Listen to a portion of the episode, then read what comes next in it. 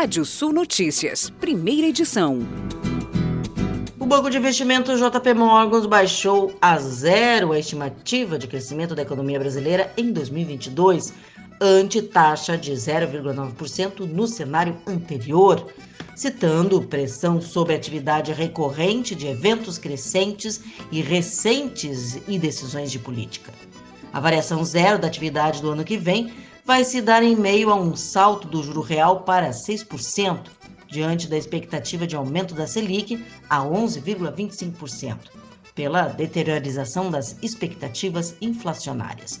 O JP Morgan vê a taxa de 6% do juro real como significativamente acima da taxa neutra, que, pelos cálculos de profissionais do banco, provavelmente superou 3% devido à perda de credibilidade da política fiscal brasileira. Os antigos barracões de galinhas poedeiras e frangos que decoravam a paisagem da pequena cidade de Japurá, na região noroeste do Paraná, foram abaixo. Agora, o que se vê por toda a zona rural do município, de quase 10 mil habitantes, são pomares, bem coloridos de acerola, carregados na maior parte do ano. A fruta ganhou fama nos anos 90 por ser muito rica em vitamina C, e transformou a, a economia local, atraiu três agroindústrias para Japurá e agora se prepara para encerrar o ano com uma produção acima de 2 mil toneladas. De acordo com a estatística do governo do Paraná, pelo menos 80 produtores rurais japorenses já cultivam acerola no município a cerca de 150 hectares. Em 2020, a cidade produziu 1.900 toneladas de fruta metade da produção estadual, que foi de 3.681 toneladas. Agora a meta é ultrapassar as 2.000 toneladas e aumentar a produtividade, que já é acima da média nacional e tornará Japurá formalmente a capital brasileira da acerola.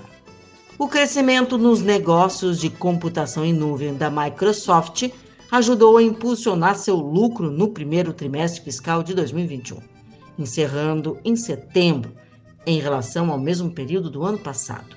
A empresa de tecnologia eh, divulgou ontem o lucro trimestral de mais de 20,5 bilhões de dólares, alta de 48% acima do registrado um ano atrás e superando seu recorde de lucro trimestral estabelecido no período anterior em mais de 4 bilhões de reais. Juros para famílias e empresas sobe em setembro, diz Banco Central. A inadimplência, considerados atrasos acima de 90 dias, mantém-se estável pelo quinto mês consecutivo em 2,3%, nos menores patamares do nível da história. A UMI, startup brasileira que oferece uma plataforma de gestão na nuvem para pequenas e médias empresas, anunciou uma extensão de sua rodada de investimento Série C um aporte adicional foi feito pela Tencent, gigante chinesa por trás do aplicativo de mensagem WeChat, e investidora de negócios como as startups brasileiras Quinto Andar e Nubank. O valor do investimento específico não foi divulgado, mas a Tencent adquiriu uma participação minoritária da OMI, a Série C aconteceu em agosto deste ano e foi de 580 milhões de reais, liderada pelo SoftBank Latin America Fund. O conglomerado japonês de telecomunicações SoftBank tem dois fundos para a América Latina, respectivamente de 5 bilhões e 3 bilhões de dólares. Em comunicado, a startup brasileira destacou a experiência da Tencent em promover comunicação em redes sociais e serviços em nuvem. A gigante chinesa oferece soluções de digitalização de negócios, assim como a OMI faz no Brasil. A startup levantou mais de 690 milhões de reais, somando as rodadas anteriores à da Tencent. Ministério do Trabalho e Previdência divulgou ontem as estatísticas mensais do emprego formal, o novo CAGED. O Brasil gerou 313.902 postos de trabalho em setembro deste ano. No acumulado deste ano, o saldo positivo é de mais de 2 bilhões e 500 mil empregos novos no mercado de trabalho. Segundo o Ministério, o país está mantendo a tendência dos últimos três meses de mais de 300 mil empregos novos por mês. Os estados que mais criaram empregos formais foram Alagoas, com abertura de mais de 16 mil postos de trabalho, aumentando em 4,73%. Depois, Sergipe, com mais de 6 mil novas vagas, e Pernambuco, com um saldo positivo de 25.732 postos, aumento de 2,01%. As áreas de preservação da vegetação nativa pelo agronegócio representam 33,2% do território nacional.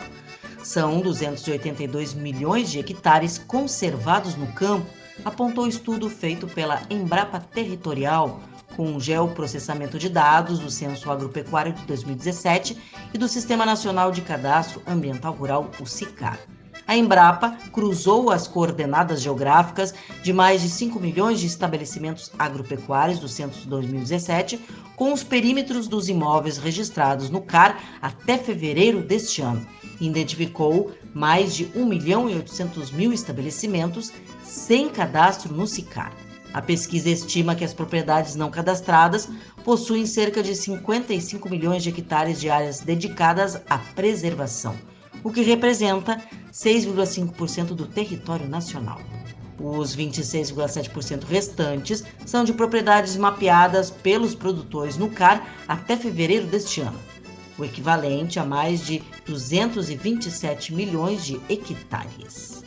O faturamento do setor de máquinas e implementos agrícolas registrou alta de 49,8% entre janeiro e setembro deste ano, ante o mesmo período do ano passado. É o que aponta a Associação Brasileira da Indústria de Máquinas e Equipamentos, ABMAC. Segundo a entidade, capitalizado por causa dos bons preços das commodities, os produtores rurais brasileiros investiram nas novas tecnologias. Para a indústria, é um aumento muito grande. Nas últimas duas décadas, aconteceu apenas uma vez. Vale ressaltar que o setor está crescendo em cima de uma base alta, que foi o ano passado. Aliás, o setor está crescendo nesse ritmo há cinco anos. E vamos aos destaques do portal radiosul.net. Custos dos adubos vão pressionar a inflação de alimentos. Cadastro Nacional de Imóveis Rurais é tema de live do Senar do Rio Grande do Sul. Você pode ler mais notícias no portal radiosul.net. Pode ouvir esse boletim no seu agregador favorito de podcast. Eu, Kátia Desessar, volto na segunda edição do Rádio Sul Notícias às 18 horas. Previsão do tempo. Olá, ouvintes da Rádio Sul.net. Quarta-feira de sol e calor no Rio Grande do Sul, máximas chegam a 34 graus. A ocorrência de nebulosidade no final da noite e o começo da quinta-feira em áreas dos vales, região metropolitana e litoral norte e áreas do norte do estado. Tem uma possibilidade remota de chuva em áreas é, do norte e do litoral norte, incluindo para quinta-feira. O tempo se mantém aberto nas demais áreas e durante a tarde da quinta-feira o sol em todo o Rio Grande do Sul. Um alerta de ar mais seco para as áreas do oeste da campanha nos próximos dias.